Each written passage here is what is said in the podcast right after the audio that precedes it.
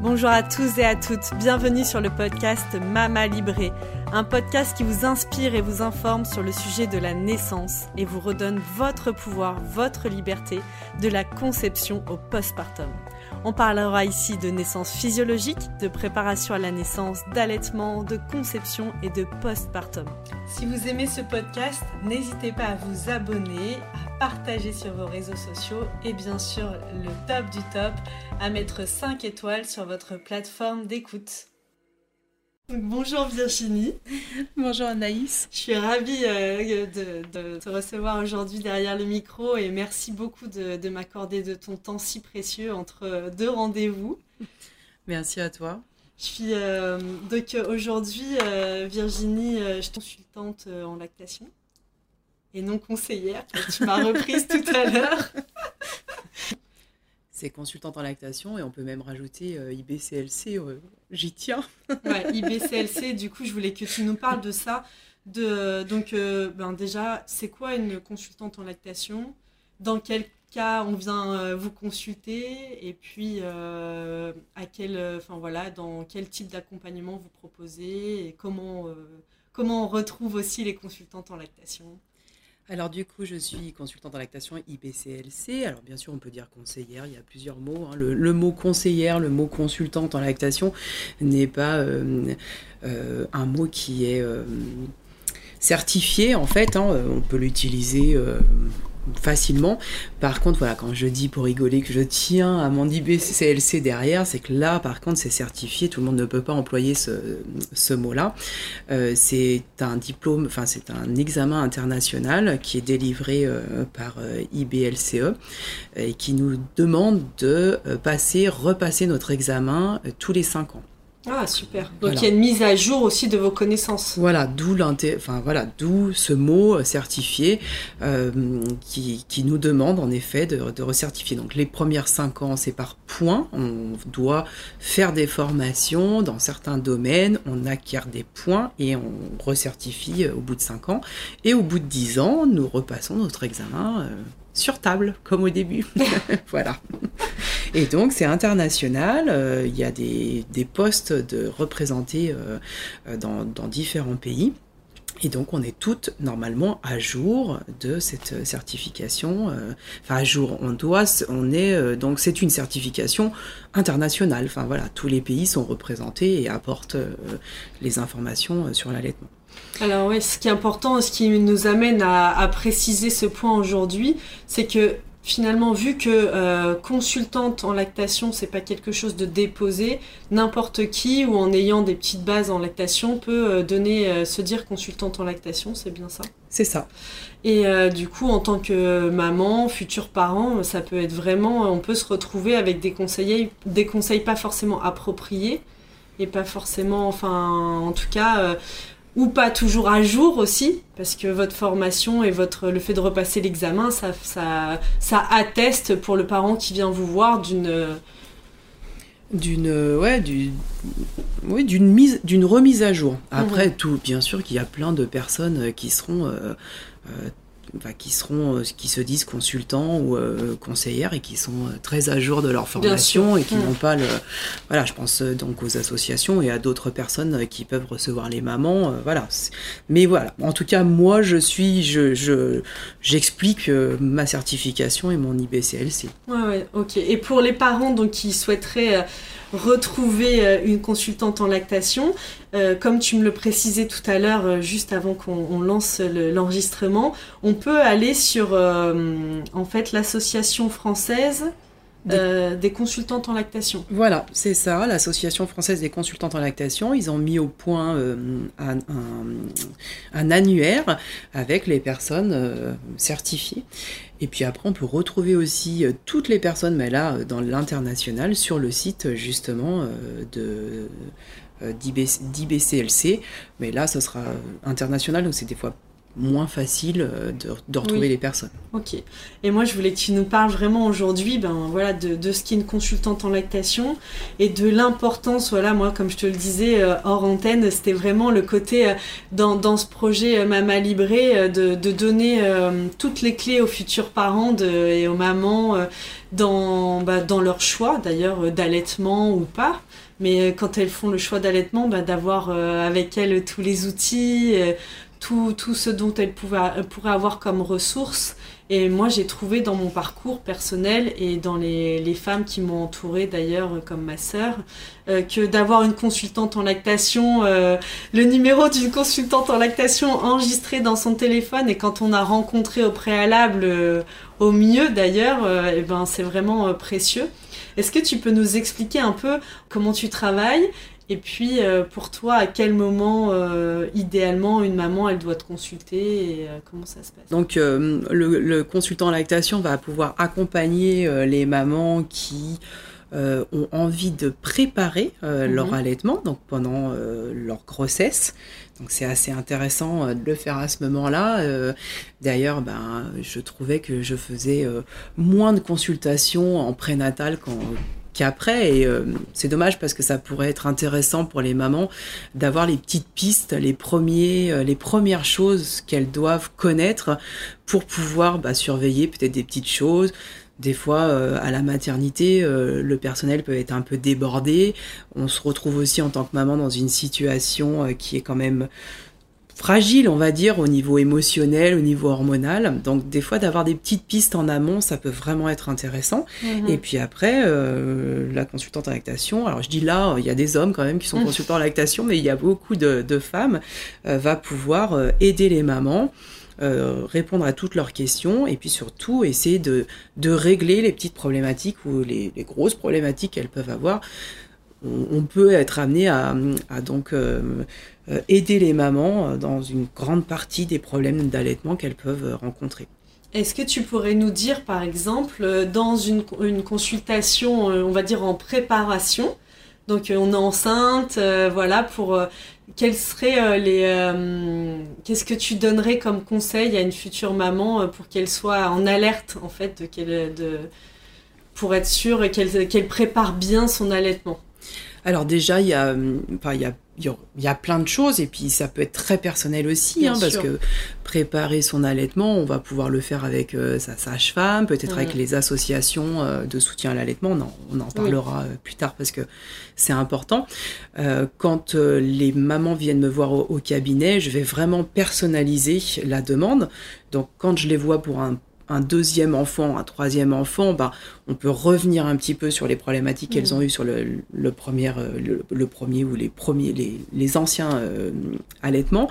Et puis euh, sinon, bah, voilà, de, rester sur quand même les bases de comment se passe la naissance, euh, le poids à peau, l'intérêt du poids à peau, mm. tout ce qui peut être vraiment important par rapport à ça, euh, expliquer les premiers signes du bébé, les envies de téter, les signes d'éveil ou pré-éveil, euh, et puis surtout, ben, ce qu'on entend quand même beaucoup, c'est souvent lié à la douleur. Moi, je reste vraiment sur cette information, je veux vraiment que la maman ait cette information-là. Normalement, l'allaitement, si le bébé est bien positionné, il ne devrait pas avoir de douleur, et très souvent, euh, ben, on peut avoir comme information, ben, c'est normal, au début, il faut vous accrocher, euh, il faut prendre sur vous, faut que le sein se tanne. Enfin bref, je pourrais en dire euh, tout plein. Il y a plein de trucs. J'ai jamais entendu cette histoire du sang qui se tannait, c'est intéressant. bon, ouais, ou pas, efface-le. Mais voilà, donc ben, à la base, si, si tout est bien, tout, tout roule, on ne devrait pas avoir ces douleurs-là il se peut qu'il y ait des douleurs parce qu'au niveau hormonal, au moment de la montée de mm. lait, on a quand même un petit moment où ça peut être voilà, moi j'aime bien dire sensible, sensible mm. gênant, surprenant. Hein, Peut-être qu'il y a des mamans qui peuvent être aussi déçues de la façon dont ça, ça se passe. Ou dit bah tiens, je suis quand même surprise que le bébé il doit pas prendre que le mamelon, le mamelon, il doit prendre toute l'aréole et il doit l'emmener dans sa bouche assez loin, donc ça peut surprendre. Mais quand même, quand il y a une douleur, c'est que souvent il y a quelque chose qui qui est pas tout à fait adapté et d'avoir l'information, ben faut attendre quelques temps, on peut perdre des jours précieux. Hum, c'est intéressant. Moi, je me souviens euh, dans une des parce que je t'avais rencontré pour euh, ma fille et euh, tu m'avais montré, tu avais en tricot là des petits mamelons Mhm. et pour moi ça avait été hyper intéressant de d'expliquer justement cette prise du sein et comment ça fonctionnait, comment le d'ailleurs dans les différentes positions d'alterner les positions et ça ça doit faire partie des préparations. Mais euh, ça si, si on t'a pas montré avant c'est ton premier bébé on t'a pas montré avant euh, déjà t'es pas super à l'aise avec un petit nourrisson dans les bras euh, les premiers jours et que tu sais pas euh, les différentes positions et comment être toi aussi hyper important je trouve Voilà, le confort. Merci Anaïs. Installé confortablement Ça fait vraiment partie des choses. Le bébé, après, il peut se mettre quelque part euh, un peu euh, à 360 autour du sein si sa maman est confortable et que Ouais. Ça, ça, va, ça peut bien, bien, bien mieux se passer. Et voilà, une deuxième, euh, tu as fait l'enchaînement euh, nickel, la transition. euh, Et voilà une des autres notions que je veux que les mamans aient comme information. Leur, confo- leur confort doit être intéressant. Mhm. Et oui, de leur montrer, euh, selon leur morphologie aussi, ça peut être intéressant. Et oui, comme tu disais, une maman, quand elle a un bébé, elle sait pas trop comment Mhm. le prendre. Il faut qu'elle fasse connaissance avec son Bien bébé. sûr. Des fois, elle est même surprise, enfin voilà, d'avoir cette ce, ce petit être qui est complètement dépendante euh, d'elle et de d'avoir à le, le placer au sein. Bah, si on est confort, ben le confort, c'est l'ocytocine, l'ocytocine euh, pour l'allaitement, euh, c'est important. C'est super, c'est primordial. C'est grâce à ça que justement il y a une bonne lactation qui va s'opérer et que le lait va pouvoir être euh, Éjecté. éjecté voilà, euh, sans problème. Et dans le matériel, bah voilà, moi je sais que avoir euh, son coussin d'allaitement, prendre le temps aussi. Moi je me souviens, en tout cas pour mon premier, oh, il, il se réveille vite, il faut que je le mette au sein et puis euh, je fais un peu ça n'importe comment. Bah non. En fait, il, il pleure un petit peu, il est pas content. Et ben la priorité, c'est quand même moi en tant que maman. Je prends le temps, je m'installe, je prends mon coussin d'allaitement, mes coussins, je vais chercher mon verre d'eau, super important, Mmh, je trouve. Oui, tout à fait. Qu'on oublie Voilà. tout le temps. Alors, Parce que quand on allait, on a hyper soif et puis Mm. le lait, il est essentiellement fait d'eau.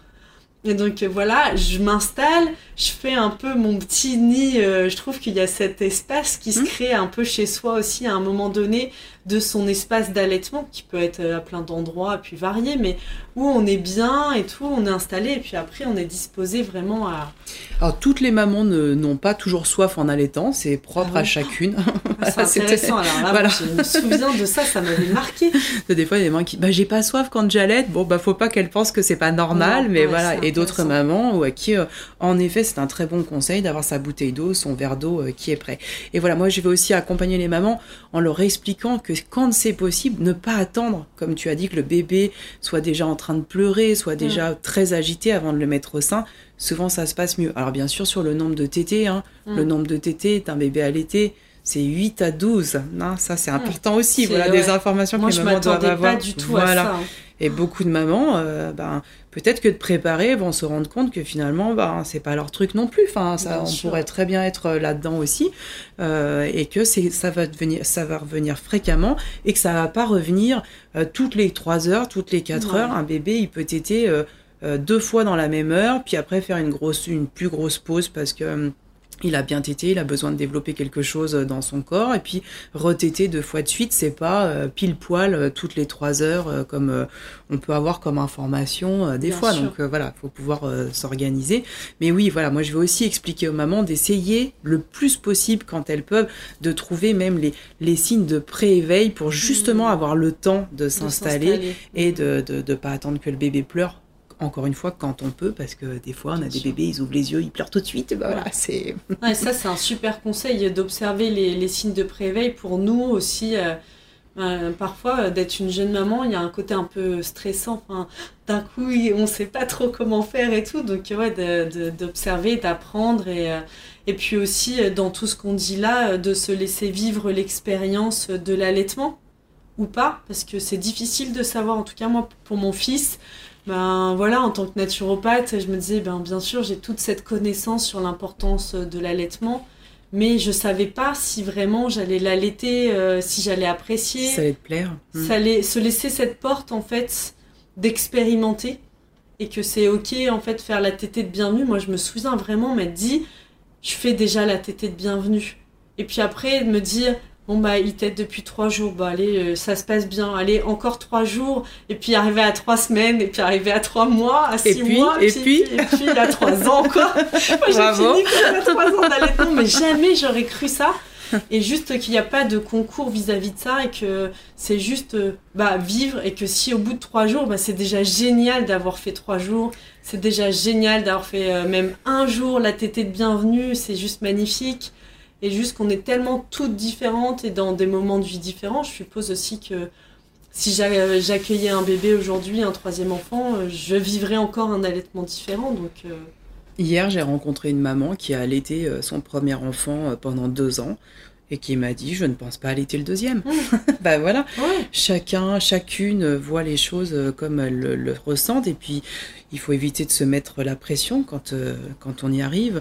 Euh, et puis, je, je suis souvent, euh, quand je raconte à l'extérieur de, de, mes patientes et du monde de l'allaitement, quand je dis quel métier je fais, consultante en lactation, souvent ça interpelle, surtout chez des personnes, des, des, des, gens plus âgés par exemple, et, euh, et puis d'entendre des, femmes qui vont me dire ah ben moi euh, j'ai pas allaité mais qu'est-ce qu'on m'a mis la pression comme quoi euh, allaiter c'était bien allaiter ceci allaiter cela. Et puis à côté de ça d'autres mamans qui vont dire ben moi j'ai allaité mais euh, dès que j'ai passé les quatre mois on me regardait de travers. Et je trouve que c'est un peu enfin voilà on laisse pas les mamans prendre leurs décisions faire leurs choix et, et, et que chacune finalement se retrouve pas tout le temps dans, dans, dans cette... Euh, bah, d'être libre. D'être libre. Voilà. C'est toujours ça, la valeur qu'on ne doit pas perdre en tant que maman et en tant que femme, c'est de garder notre liberté.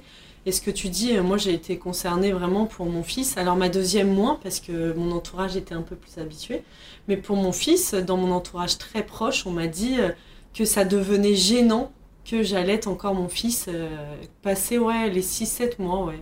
Euh, vraiment, euh. Ça, nous, ça nous permet de peut-être redonner les, les euh, recommandations de l'OMS, du coup. Mm. Ouais, c'est une bonne introduction. c'est pas mal. voilà, l'OMS aujourd'hui, qui est donc l'Organisation mondiale de la santé, propose et donc dit que l'allaitement, c'est intéressant de le faire jusqu'à six mois en exclusif. Mhm. Alors de plus en plus, on intègre des fois d'autres choses avant, selon les allergies familiales, mhm. mais en tout cas, euh, jusqu'à six mois, l'allaitement maternel suffit euh, au bébé pour bien grandir, bien se nourrir euh, en exclusif. Et puis après, c'est jusqu'aux deux ans de l'enfant, mais c'est pas on arrête à deux ans, c'est jusqu'aux deux ans de l'enfant l'enfant ne pourrait ne pas avoir besoin d'un autre lait, d'un autre mammifère. Mmh. voilà, et que celui de sa maman convient. Et après, le sevrage se fait naturellement euh, à partir de deux ans, mais on peut allaiter plus. Et il y a toujours des bienfaits euh, quand on allaite un enfant de plus de deux ans. Bien sûr, c'est intéressant ce que tu dis. Tu parlais de l'introduction alimentaire. En effet, aujourd'hui, il y a un peu, et moi je l'ai entendu dans des femmes que j'accompagne et qui allaitent, et euh, qui euh, s'était mis un peu la pression, genre oh, il va bientôt avoir 4 mois et euh, il faut vite que j'introduise. Et en fait, j'avais été surprise de ça. C'est ce qui m'avait amené à regarder de nouveau l'OMS qui disait ben, en fait jusqu'à 6 mois, on est, si on veut allaiter exclusivement, le bébé il n'a pas besoin d'autre chose. Après, on parle de d'introduction, de diversification plus vers 6 mois. Oui, parce que c'est surtout au niveau du fer, le lait maternel, euh, le bébé a un besoin en fer à partir de 6 mois qui est augmenté, donc on introduit euh, d'autres choses à partir de ce moment-là pour pouvoir combler, mais euh, on y va en douceur et l'allaitement, enfin le lait reste l'aliment quand même principal jusqu'au un an de l'enfant, donc c'est encore important. Et euh, toi, dans les, femmes que tu accompagnes, euh, donc on disait voilà la préparation. Donc mesdames, on vous invite vraiment à, penser à une préparation si vous en sentez l'envie, bien sûr, ou à vous informer, à lire aussi. Il y a plein dont parler des associations. Oui. Il y a la Lecce League, moi sur lequel j'ai trouvé beaucoup de, sources d'informations, même de livres hum, tout hyper à fait. bien faits sur l'allaitement qui m'avaient permis de mieux comprendre ce vaste sujet quand on vient pas de ce milieu. Euh, c'est euh, ils ont un site internet qui est super bien fait aussi. Hein, euh, donc moi j'invite souvent les mamans à, quand elles ont une question de, de bah, comme on fait sur, sur internet, hein, on met la question qu'on a et puis après de mettre LLL et en général on tombe sur le, le site de la League. LLL pour Lecce League. Pour Lecce League, voilà. Et ça, c'est intéressant. il y a l'or blanc, euh, en Savoie. Hein, voilà, j'espère que j'oublierai personne. Moi, je connais plus le groupe allaitement euh, mhm. de Savoie puisque j'en ai, j'en fais partie et euh, j'ai été présidente quelque temps, qui également va proposer aux mamans dans différents lieux sur la Savoie des des ateliers, des rencontres, euh, soit avec des thèmes, soit des, enfin, toutes les mamans, qu'elles soient enceintes, qu'elles soient en train d'allaiter, les papas bien sûr, les nounous, euh, enfin toutes les personnes mm. qui veulent, c'est ouvert à tous. Euh, et il y a plusieurs lieux sur Chambéry, à Barbie, en Chautagne, dans les Bauges, là, depuis quelques temps. Donc, euh, il y a le site internet du groupe Allaitement où toutes les réunions euh, sont, sont expliquées. Le groupe Allaitement, c'est au niveau national aussi Non, non groupe Allaitement, c'est Savoie. Voilà, ah, la Lecce League, euh, c'est pour ça que je parle plus, de celui-ci. national. Et mais même international, la Lecce mmh, League. Hein, oui, exact. Mais, donc voilà, Lecce. ouais. Donc, du coup, oui, le groupe. Ok, très intéressant. Et du coup, dans les groupes allaitement, moi j'avais trouvé aussi euh, ce réseau un peu qu'on peut avoir. parfois, on n'a pas toujours des, personnes dans notre entourage qui ont allaité ou qui allaitent. Et euh, il y a vraiment aussi de trouver une communauté au travers des groupes. Tout à fait. C'est euh, j'avais quand je suis rentrée au groupe allaitement, il y avait tout un groupe de mamans qui avaient eu des bébés au mois de, novembre. Là, c'est ça va être les anniversaires et elles se sont vraiment liées et elles sont restées, elles sont encore copine, amie même, je pense. Enfin voilà, ça permet euh, de rencontrer d'autres personnes dans la même situation ou mmh. dans une future situation. Et puis, bah, on aime bien aussi avoir des mamans euh, qui euh, ont allaité un premier, un deuxième enfant et qui peuvent expliquer leur, leur parcours. Ah ouais, partager, ben, je trouve que d'entendre l'aspect groupe, communauté dans, dans, ce parcours de toute la maternité, il est très précieux parce que comme tu disais, parfois on peut rencontrer une personne qui est quelques mois devant nous et mmh. l'expérience qu'elle partage, elle nous prépare aussi. Et dans, euh, bah, ça me fait rebondir euh, ce côté de préparation. Moi, c'est de cette manière que j'avais euh, aussi beaucoup entendu parler. Et ça, je crois que c'est très important de, le notifier de, ces, de ces fameux pics, pics de, croissance. Ça, c'est aussi des choses. Vous devez connaître si vous vous lancez dans l'aventure de l'allaitement parce que parce que moi, il y a eu vraiment ces pics, ils m'ont marqué profondément. Et, euh, et si j'en avais pas entendu parler avant, oh, mais euh, j'aurais été complètement désemparée de mais qu'est-ce qui se passe mm. avec mon bébé en fait? Est-ce que ça va être toute la vie comme, comme ça mm. Oui. Euh, maintenant, on parle plus de jours de pointe. Jour de pointe. Parce que des fois, c'est un pic de croissance chez l'enfant et très régulièrement aussi, ça peut être euh, une transformation euh, du lait chez la maman. Hmm. Euh, au début, les, le premier jour de, de, la première tétée, c'est d'ailleurs du colostrum, c'est des quantités qui sont vraiment toutes petites. Hmm. Mais ça suffit au bébé pour tapisser. Le colostrum, c'est hyper important. Ça va tapisser de la bouche, enfin tout le système digestif, de plein d'immunité. Enfin bref, le colostrum. C'est très très riche aussi.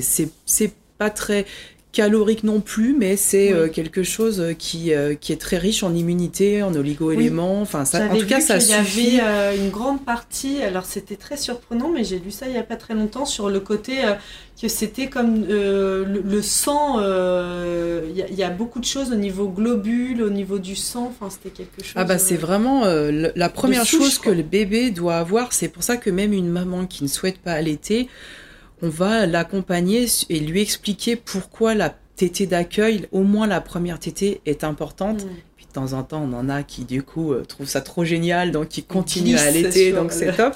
Mais voilà, c'est vraiment la première chose que le bébé a. Et s'il a accès euh, au colostrum euh, régulièrement, souvent, ça suffit pour qu'il perde pas trop de poids et jusqu'à la montée de lait. Donc c'est un aliment vraiment très intéressant et qui permet vraiment que l'enfant ait tout ce qui est ce qu'il lui faut et commencer dans la vie avec les, les les bonnes, un, bon début, quoi. Ça, c'est super important. au niveau digestif, parce que l'intestin, c'est quand même euh, le système immunitaire et que du coup, là, ça vient ensemencer, entre guillemets. Exactement.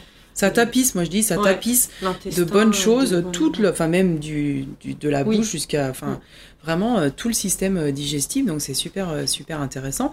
Et ce colostrum, il est là jusqu'à la montée de lait. Hein, qui intervient un peu près quand, du coup Entre 48 heures et 72 heures. Des fois, ça peut être un peu retardé selon l'accouchement, quand il y a une césarienne. Bon, certaines pathologies de la maman peuvent retarder un petit peu.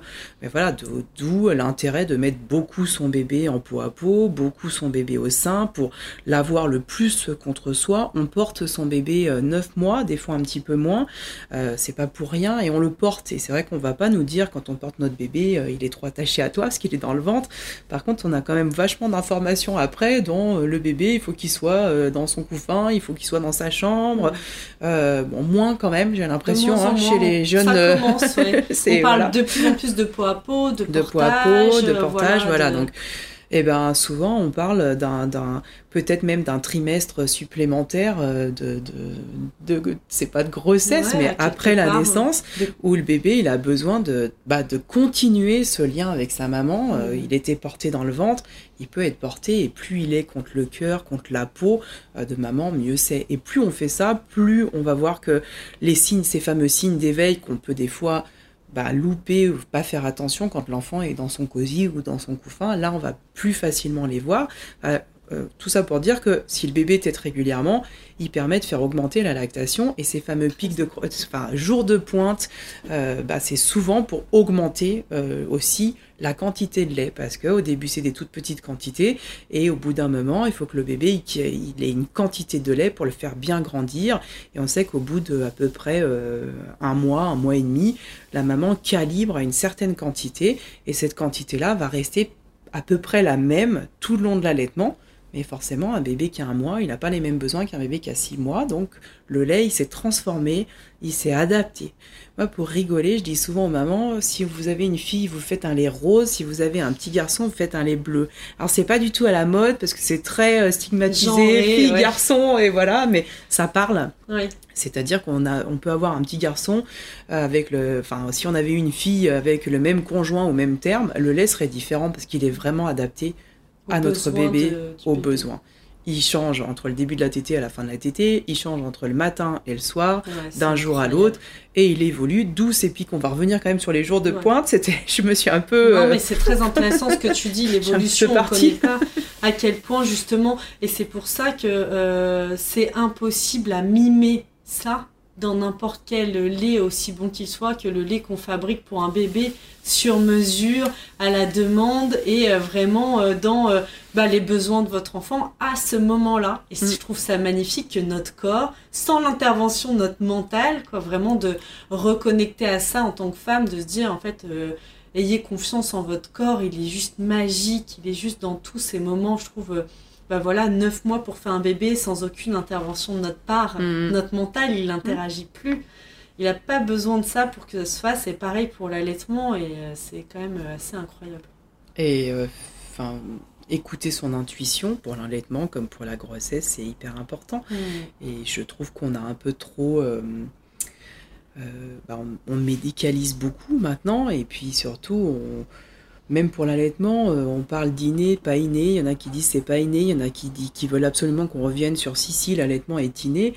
Euh, je pense qu'on a transformé cette, euh, cette partie innée avec, bah, faut que le bébé soit positionné comme ci, comme ça, il faut changer les positions, faut voilà, je pense qu'il faut aussi s'écouter, mhm. laisser faire le bébé aussi. Hein. Euh, un bébé quand il naît, euh, si on le met sur le ventre de sa maman, euh, il va d'abord pleurer, puis sûrement s'apaiser. Enfin voilà, et puis au bout d'un moment, si on le laisse faire, il est capable de remonter vers le sein quand même. Enfin mhm. voilà, parce que je parle d'une cible, hein, c'est pour avoir des images. voilà, c'est un peu. Ah mais ça m'avait bien parlé. Je sais de ce que tu vas dire. Voilà la, la cible l'aréole de la maman qui pendant la grossesse peut s'écarter un petit peu, peut foncer, donc cible visuelle, hein, parce que le bébé a quand même une euh, vision très très courte, et puis une cible odorante avec euh, ces fameuses euh, petits boutons qui peuvent pousser sur le sein, dite, enfin qui s'appelle la glande de Montgomery, qui va sécréter un liquide qui a l'odeur du placenta. Donc le bébé est amené, donc voilà, et ben ça, l'intuition, tout ça. Ça, je trouve ça merveilleux. C'est merveilleux. Quand voilà, j'ai appris euh, ça, que autour du mamelon, il y avait ces petites glandes qui apparaissent pendant la grossesse aussi. Mm. Moi, j'avais été surprise de cette. Alors déjà, il y a le ventre, mais de ce, changement de ma poitrine au niveau, ben euh, voilà, ça se fonce aussi. oui, voilà, ça se fonce, c'est ça. C'est pour ça que je dis cible visuelle et cible parce que ça devient Très foncé. oui. Mm. et, euh, et puis, quand j'ai appris que ça sécrétait quand même un liquide qui a l'odeur du placenta, je me suis dit, non, mais c'est quand même dingue. C'est dingue, ouais. C'est dingue. Enfin, c'est vraiment. Euh, comme le lait rose et bleu, bon, la cible. Enfin, voilà. Donc, euh, c'est vrai qu'il y a beaucoup de peut-être revenir au côté naturel et écouter euh, son instinct, écouter mm. son intuition, euh, ça, ça, je pense que ça aide beaucoup. Être confortable, s'écouter, se faire confiance, mm. euh, voilà. Et puis avoir en tête, ben voilà, juste les, les, signes qui doivent nous alerter, comme tu l'as dit tout à l'heure. Déjà, la douleur, ça doit être le premier signe. Et d'être voilà à l'écoute de ça si on n'est on n'est pas à l'aise et qu'il se mm. passe ça me fait rebondir cette notion de douleur dans les autres choses donc, euh, dont, dont, on parlait, c'était aussi le, cette perte de poids. Donc j'aimerais bien qu'on parle un peu parce que souvent euh, c'est un peu alertant et, et, quand on donne le sein, parfois ça peut être euh, plus ou moins impressionnant. Enfin voilà, et puis parfois décourager mon bébé déjà savoir, on peut le dire aussi, le poser ici, que c'est tout à fait normal, physiologique qu'après la naissance, il y a une petite perte, de, une, petite chute de la courbe Oui, c'est euh, physiologique. Après, qu'il y a une petite. Euh, bah, le bébé, il était alimenté en permanence dans le ventre. Là, d'un coup, c'est à lui euh, bah, d'apprendre toutes ces nouvelles notions. Hein. Enfin, la respiration, se réchauffer, se refroidir, peut-être. Enfin, voilà, il y a plein de nouvelles notions à acquérir. Et puis, bah, se nourrir. Et puis, la, la tétée ça reste quelque chose de, naturel, mais c'est une technique quand même euh, que le bébé euh, a besoin de, trouver.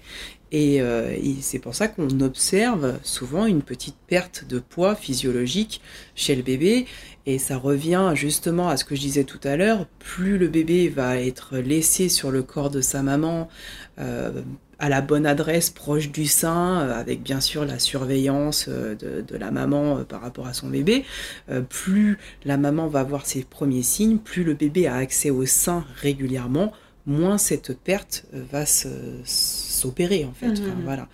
Euh, et puis bah, après, euh, les protocoles de maternité sont souvent, on parle de 10% du poids. À partir de 10% du poids, la situation médicale est réévaluée pour voir ce qui est mis, euh, ce qui est mis en place. Mais il est normal de perdre un peu de poids après la naissance par rapport à toutes cette nouvelle, cette nouvelles acquisitions que le bébé a. Et voilà, donc plus il est mis au sein, moins on a de problématiques par rapport à ça. Mais il ne faut pas hésiter à le faire, quoi, le mettre au sein, en peau à peau, pour voir ses premiers signes d'éveil et ne pas les louper. Parce que des fois, bah, quand on a plein de visites dans la chambre, je crois mm. que maintenant c'est un peu plus euh, euh, réglementé, mais voilà, on peut, le bébé peut aussi se mettre un petit peu en économie, pas trop montrer de signes, ou alors on va les louper en tant que maman mm. parce que le bébé est un peu pas tout à fait trop assez proche de nous quoi. ouais, bien sûr. Et euh, ça me fait penser aussi à ce que tu dis, tu en dis cet accompagnement dans la lactation, à pas hésiter euh, toujours dans, dans, les accompagnements, même quand on va voir son pédiatre et tout, à s'assurer que ce soit une personne qui est, euh, enfin, en tout cas moi j'ai déjà entendu ça, des mamans qui revenaient un peu euh, inquiète parce que le bébé n'avait pas pris assez de poids, pourtant il en prend, mais euh, en effet, quand c'est un bébé allaité ou un bébé au biberon, moi je l'ai vu pour mes deux enfants, euh, la courbe de croissance, elle n'est pas tout à fait toujours la même, j'ai l'impression. C'est un, un point qui va être, un peu délicat parce qu'en effet, on peut avoir un bébé euh, qui prend pas trop mal de poids et puis qui va pas super bien, et puis inversement, mmh. un bébé qui prend pas beaucoup de poids et puis finalement euh, bah, va bien quoi. Il est tonique, il est bien, il a les bonnes couleurs. Ça, ça sera plus la partie euh, médicale que, que, le médecin, que le pédiatre, que la sage-femme va, va, faire attention et, et puis de, de, de, trouver quelle situation, enfin en tout cas un bébé qui prend pas beaucoup de poids, bah, on le remet en peau à peau, euh, on essaye de stimuler euh, la poitrine. Enfin, y a, voilà, là, ça mmh. fait partie des, des, moments de consultation. Euh, en lactation? d'une consultante en lactation ou de, quelqu'un spécialisé. D'accord. Et d'ailleurs, ben, ça, dans toi, quels sont les cas les plus fréquents que tu rencontres en consultation? Les motifs de consultation les plus fréquents? Alors, je crois que les plus, le plus fréquent, euh, ça va être euh, la, reprise du travail. Je pense que Ah c'est oui. vraiment ça. un vaste sujet. Je crois que ça mériterait un épisode à part Oui, entière. voilà, tout à fait. Puis, ouais, Et j'ai c'est le fait aussi que j'accompagne les mamans dans la location du tire-lait. Donc Oui. beaucoup viennent, euh, vont venir louer euh, un tire-lait pour une reprise d'activité. Je pense que c'est. Après, j'ai fait plein de choses en fait. Donc c'est pour ça que je pensais à ça un petit peu Ouais. plus. Euh, après euh, avoir vu un médecin ou une sage-femme peser son bébé, en effet, si la prise de poids est pas très bonne, Mhm. je, vais, je vais les voir moi pour les conseils, pour revoir la position. Et puis oui, quand même, bah, certaines douleurs quoi. Enfin, voilà. Mm. Les creux, enfin, Ah oui, crevasses, euh, crevasses. voilà, c'est, enfin, ouais, en fait non, la douleur peut-être qui va prendre le dessus sur la reprise d'activité finalement, en Ouais. réfléchissant, mais voilà, donc justement quand une maman, mais c'est là que je, je, je dis aux mamans, consultez. euh, même, euh, enfin voilà, si, si, si la personne la plus, la sage-femme est consultée quand il y a des douleurs euh, Ouais, ouais. en sortant Mais de même, euh, ouais, c'est intéressant vraiment ce que tu dis, ce côté-là. N'hésitez pas à consulter. Il y a, il y a pas, je pense que il n'y a pas de consultation euh, inutile ou euh, trop. On apprend toujours quelque chose. J'ai l'impression. Et euh, parfois, ben, une toute petite douleur ou quoi, un inconfort, ben, voilà, c'est bien de faire en amont. Et moi, j'ai déjà vu beaucoup de femmes attendre que ben, y ait des crevasses importantes, être dans la douleur, avoir essayé de s'en sortir un peu par elles-mêmes. Et euh, en se disant euh, justement, bah, c'est normal, ça se met en place, euh, voilà, avec cette notion de la douleur, elle peut être physiologique, puis à un moment ça va. En Mm. fait, non, on n'est pas du tout dans la physiologie à partir du moment où on rentre dans la douleur, quoi. Donc, euh, de... Et il faut, il y, y a sûrement quelque chose, et il y a besoin de regarder, il y a besoin d'observer. La, le, le- nous, en tant que consultant en lactation, on n'est pas, dans, on est dans l'observation en sûr. fait, hein, plus Mhm. que dans la le partie, euh, enfin voilà, la partie, la partie médicale d'ailleurs. Enfin moi, en tout cas, c'est pas du tout mon domaine puisque je suis pas professionnelle de santé à côté de, de ma certification de consultante en lactation. Mais voilà, c'est de de pouvoir euh, trouver euh, ce qui se passe. Ça peut être plein de choses. Hein. Je pourrais te faire une liste. euh, voilà, on va pas faire la liste, mais il y a plein de choses à regarder, à observer.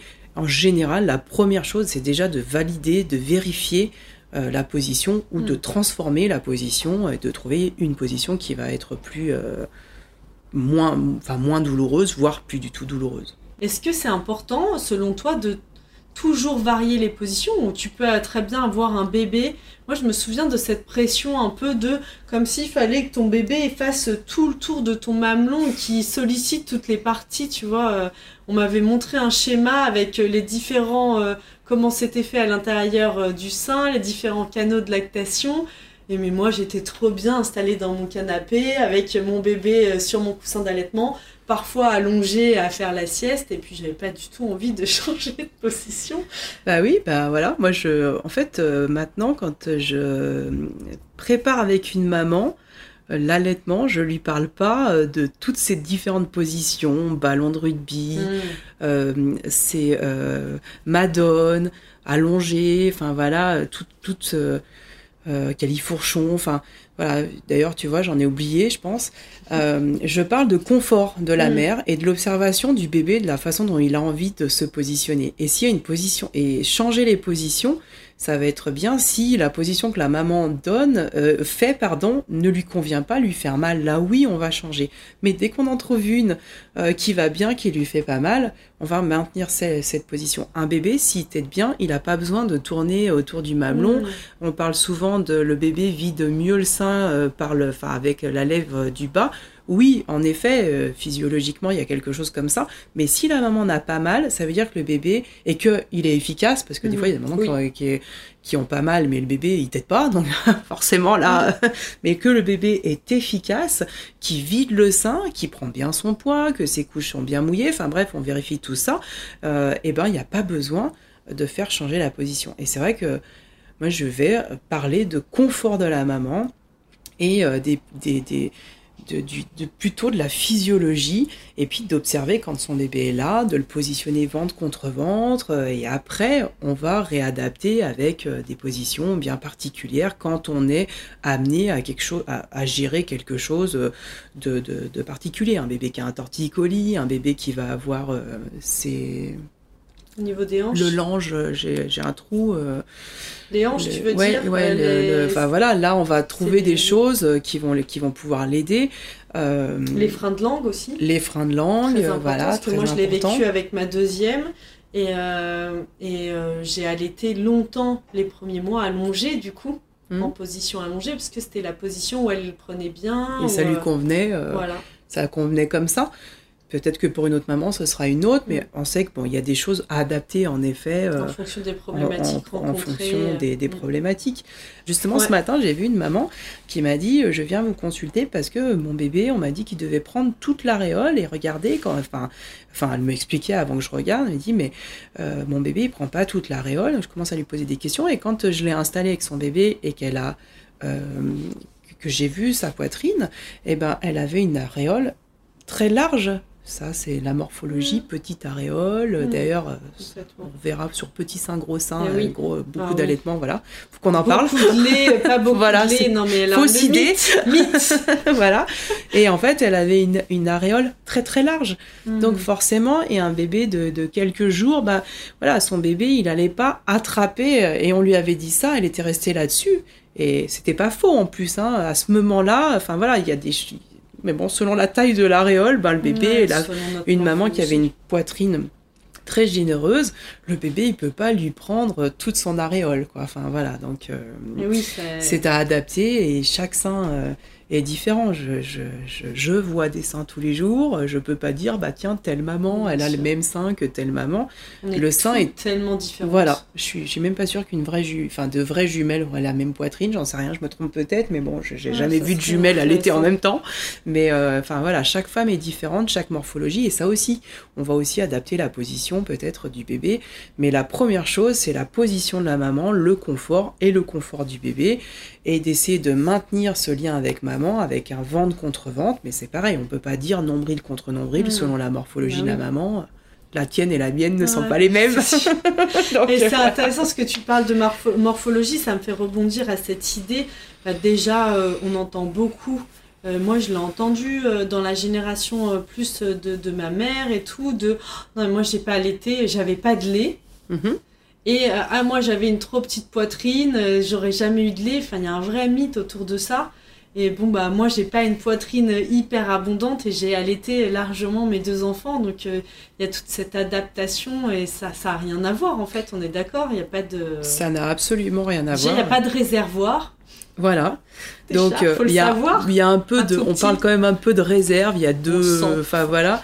Voilà, c'est euh, on sent quand même que le sein peut être des fois à certains moments le sein peut être bien plein donc forcément il est bien stocké quelque part Mm, ce lait mais voilà.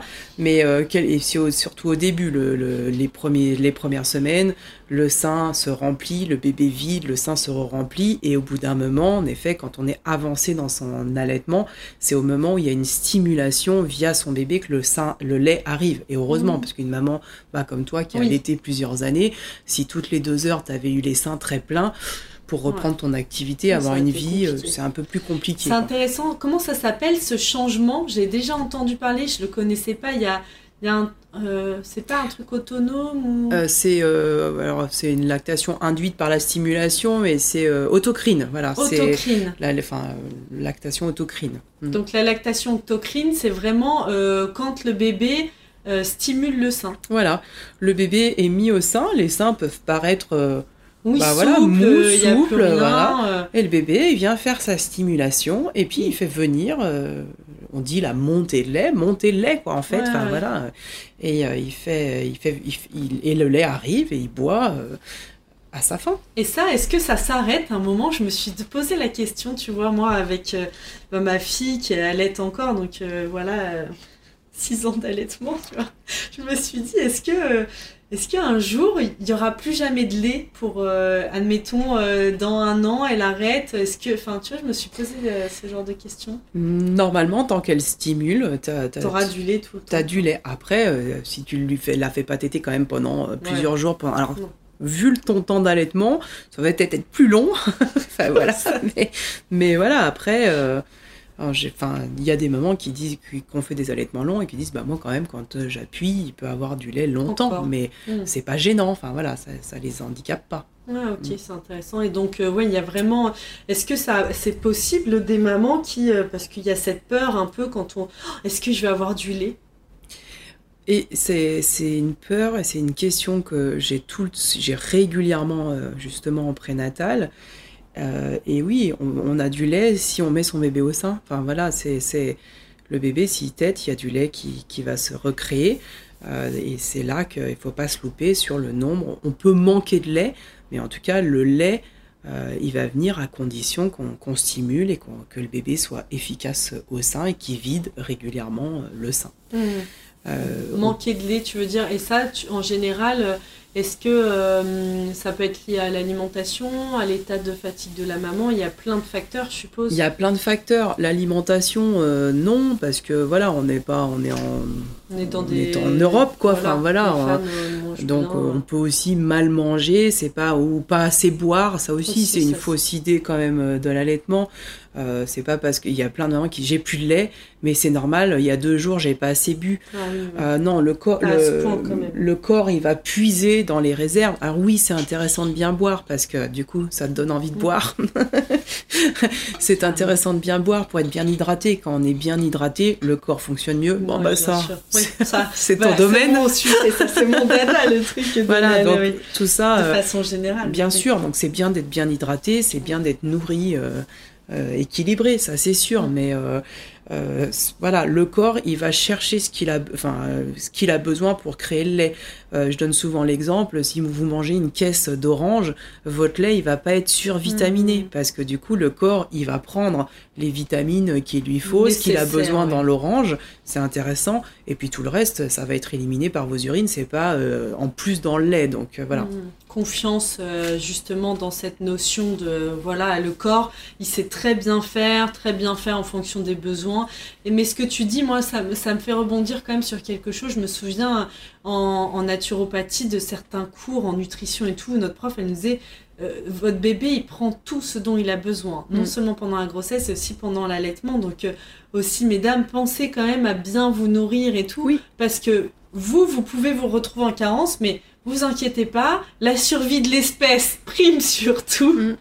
Vous, vous allez être pillé et lui, il ira très bien. Donc euh, aussi pensez au bien-être. Aujourd'hui, on parle de plus en plus du quatrième trimestre, oui. du postpartum, mm. ce fameux trimestre d'or, et de prendre soin aussi de cette maman euh, par ce biais-là, euh, parce qu'une maman qui va bien, bah, c'est un bébé qui va bien. Mm. Donc euh, d'être dans cette... Euh, Donc oui, c'est pour ça qu'une maman qui euh, voilà est plus stressée, mais bon, le stress c'est naturel aussi. elle ne peut pas ne pas être stressée quand il y a une problématique particulière sur son bébé, mais voilà, d'avoir des petites techniques de euh, sécrétion d'ocytocine, mm. le massage. Bon, moi, je fais de la sophrologie, euh, euh, de la sophro, mais ça peut être d'autres. Le yoga, toi, c'est le yoga. Enfin, mm. voilà, il y a plein de choses. d'essayer d'être d'être bien le, mieux possible. Et puis souvent, ils m'ont dit, bah oui, j'ai pas assez de lait parce que je suis trop stressée, parce que ceci, parce que cela. Et moi, je dis, mais regardez dehors, là, il y a le ciel bleu, il y a le soleil, ça vous évoque du positif. Et bah là, il y a de l'ocytocine qui se qui se crée. Et ça, souvent on l'oublie, on a mm. trop tendance à focaliser sur le négatif. Il y a plein de choses positives. Rien que de regarder son bébé, le mettre en, alors en peau à peau, c'est le, c'est, top, mais le mettre à la bonne adresse sur le sein, sur sa, sur sa, sur sa peau, de l'avoir contre soi, de le porter, euh, de regarder son, son conjoint dont on est trop amoureuse. Enfin voilà, tout ça, ça crée des, choses positives et c'est important d'avoir ça. et la bonne sécrétion de Voilà, la bonne sécrétion et, et voilà, le, le, le lait euh, va manquer si le bébé ne t'aide pas suffisamment et ne t'aide pas toujours correctement aussi. Voilà, c'est là où on va mettre en... Ben, pareil, là c'est un motif de consultation où on va mettre en place des choses pour justement booster la lactation. Une maman qui a un bébé prématuré qui peut pas euh, être mis au sein, elle va lancer euh, son allaitement dit mécaniquement avec le tire-lait, mais elle peut lancer une lactation complète sans son bébé non plus. Donc voilà, euh, c'est important ce que tu dis parce que je trouve que on est, on se prépare jamais à avoir un prématuré. Comme la césarienne, c'est pas toujours, pas jamais, mais voilà, c'est rarement, c'est pas, un truc qu'on rêve en fait. Mm. Et, euh, et, du coup, quels sont tes deux, trois. Bah déjà, voilà, est-ce qu'on peut allaiter en ayant une césarienne aujourd'hui? Est-ce qu'un bébé euh, qui arrive au service néonat, euh, tu conseillerais quoi à la maman pour euh, si vraiment son projet c'est d'allaiter et qu'elle y tient? Bah de, c'est vrai que c'est, c'est, c'est un sujet, voilà des sujets qu'on va traiter en, prénatal. Mmh. Et comme tu dis, plein de mamans, alors des fois elles vont pas enregistrer non plus cette partie-là parce que voilà, bah, on se prépare pas, on n'a pas envie, on, occulte le truc. Ça. Mais voilà, une maman qui, euh, qui a une césarienne, et eh ben c'est sûr que si c'est programmé et qu'elle peut demander au personnel est-ce qu'il est possible d'avoir son bébé, ça c'est le top, mais c'est pas tout le temps possible euh, parce que des fois la salle de réveil est commune. Mmh la salle de réveil est froide. Euh, enfin bref, il y a peut-être d'autres choses. Après, c'est moins mon, domaine, mais voilà, si c'est possible, c'est que mieux. Sinon, en général, le bébé va faire le poids poids avec le papa, donc mhm. c'est très bien. Le bébé, en tout cas, il va pas euh, euh, avoir de, séparation et il va faire ce poids à poids. Enfin, séparation avec sa mère, oui, mais avec son papa, donc c'est mhm. intéressant pour l'attachement avec le père, euh, c'est mm. hyper fort. Donc là, par rapport au bébé, au papa, c'est bien. Et la maman, ce qu'elle peut faire, si bien sûr elle est en état, que c'est pas, enfin qu'elle elle peut, c'est déjà de masser ses seins mm. en salle de réveil. Voilà, mm. de, de, de, de, savoir comment on peut stimuler, euh, faire sortir du colostrum, l'expression du colostrum. C'est des petites choses qui sont, euh, ça fait déjà une première stimulation. Et elles peuvent déjà faire ça en attendant de retrouver leur bébé et leur dire bah oui par contre dès que vous retrouvez votre bébé c'est on déshabille le bébé s'il est habillé on le met en peau à peau et on passe tout ce temps là et on peut exprimer le colostrum à la main le mettre dans la sur les lèvres du bébé euh, pour le stimuler jusqu'à la mmh. tétée quoi. et en néonate j'avais entendu un conseil que je trouvais super bien et d'ailleurs que je trouve qu'il est bonne pour toutes les mamans parce que même en césarienne d'emmener dans, tu vois, on parle toujours de valise de la maternité, cette fameuse valise qu'on prépare, de mettre une petite cuillère ou euh, quelque chose comme ça. Et, je trouvais que c'était un super conseil. Oui, mieux que les crèmes ou les trucs euh, anti-crevasses, par exemple, qui coûtent cher et qui n'ont pas la, enfin voilà, leur place ici, pas leur place. Parce qu'on euh. on va pas avoir des crevasses au bout de trois jours à la maternité, deux jours à la maternité, je pense, en troisième jour. Bah, on peut hein, avoir une crevasse, des fois, c'est rare, mais euh, ça peut. Si, il y a des mamans qui vont décrire d'avoir une crevasse à la première tétée. Donc là, il y a eu une problématique euh, tout de suite de, position ou alors euh, chez le bébé. Hein. Voilà, il peut y avoir quelque chose. Donc, si, si, si, si ça, ça peut. les crevasses, elles peuvent être déjà. C'est rapide. elles peuvent être très, très rapides. Hein. Une, en une tétée avec un mauvais positionnement, on peut déjà avoir une crevasse. Oh, ok. Et du coup, oui, dans la, je parlais de dans la valise, voilà. ouais. Euh, dans la valise, euh,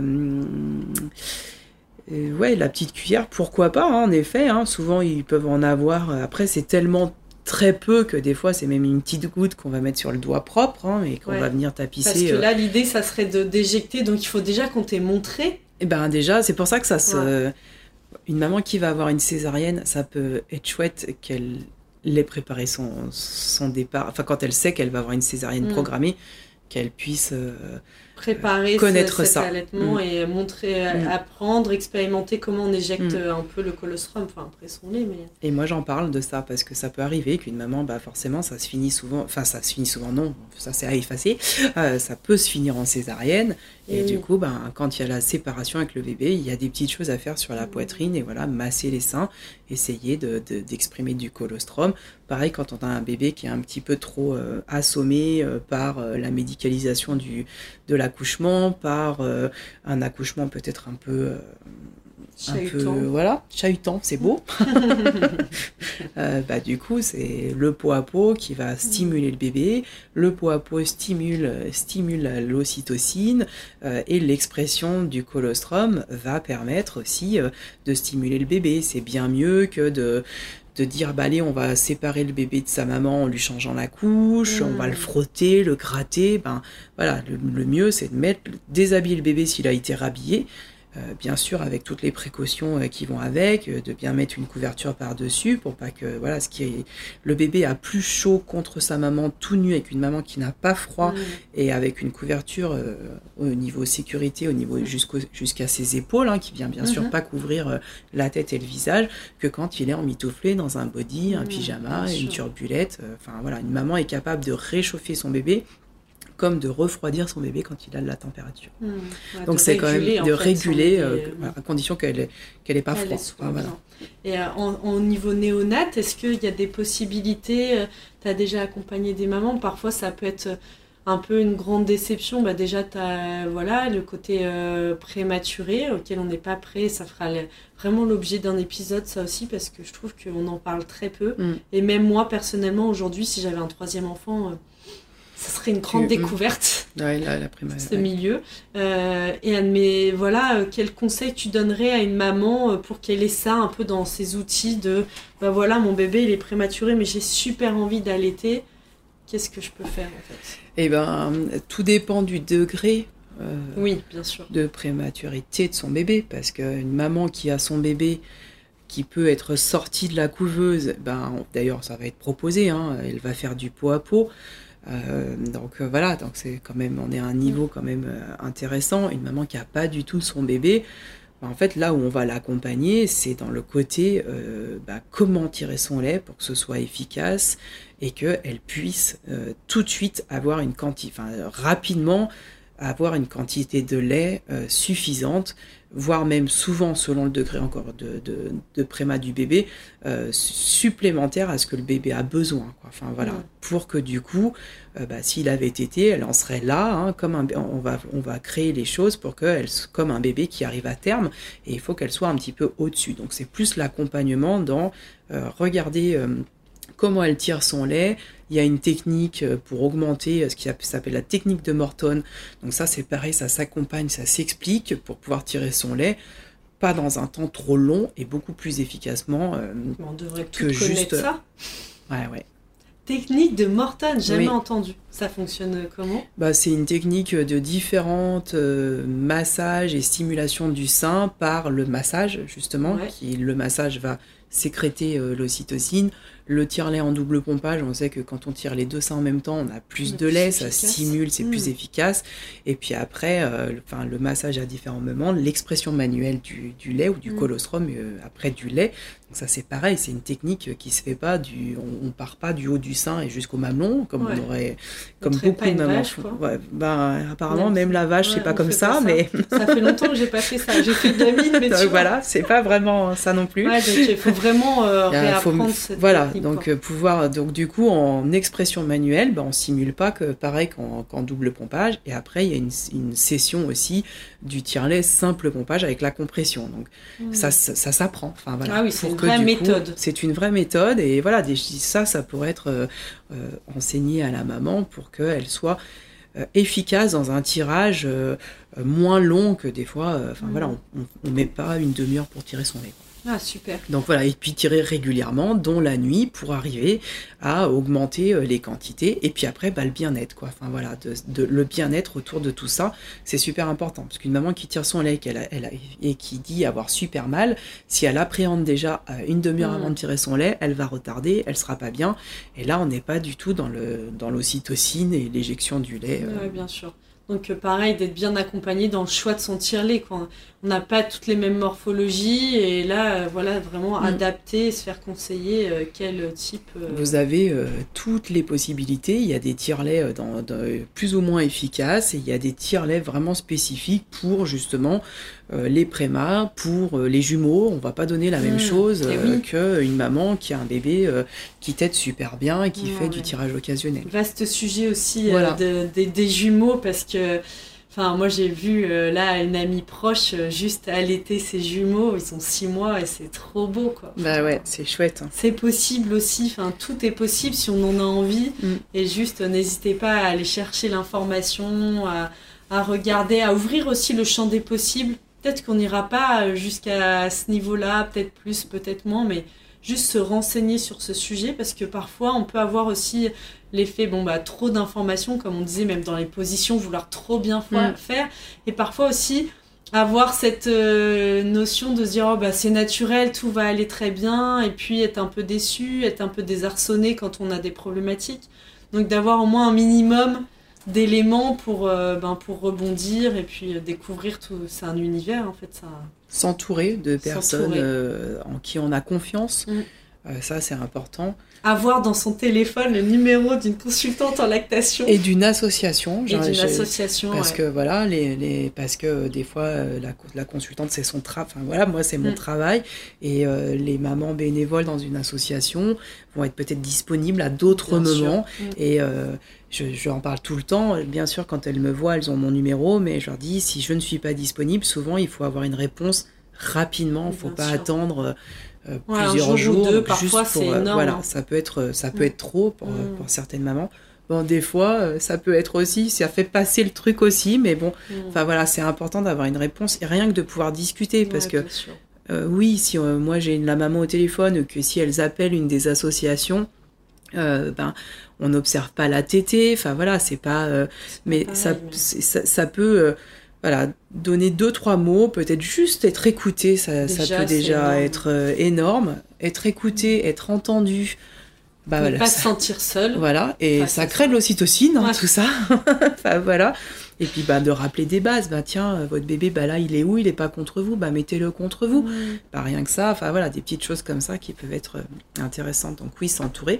Et puis le soutien du papa hein, ou du conjoint. Très important très important, qui a un rôle énorme dans l'allaitement. Première, euh, première euh, aide à l'allaitement, euh, d'un allaitement serein, et ah c'est le soutien du père. Ah, moi, je me souviens, mon mari, ah, j'ai trop soif, ah, j'ai faim. Ben oui, voilà, c'est ça. Vous entendez les papas là-bas, là. c'est comme ça qu'on les investit. Voilà, ils sont très investis. C'est énorme. Grâce moi, sans mon mari, jamais, jamais j'aurais allaité mm. aussi longtemps. Enfin, c'est un soutien euh, vraiment très très très précieux. le confort de la maman va vraiment aider pour l'allaitement et donc le papa a complètement sa place de aider sa, ah sa compagne euh, à avoir un, confort euh, top. À mener cet allaitement. Un petit massage. Ah Super, bah merci beaucoup Virginie Paré pour toutes ces précieuses informations. Merci. Anaïs, c'était chouette. Ouais, c'était super sympa. Merci pour euh, toutes euh, ces belles, ouais, vraiment, euh, ces belles notions. J'ai appris plein de choses moi aussi j'espère que vous toutes qui nous écoutez aussi. Je te souhaite une très belle journée et je te dis à très bientôt. À très bientôt, merci.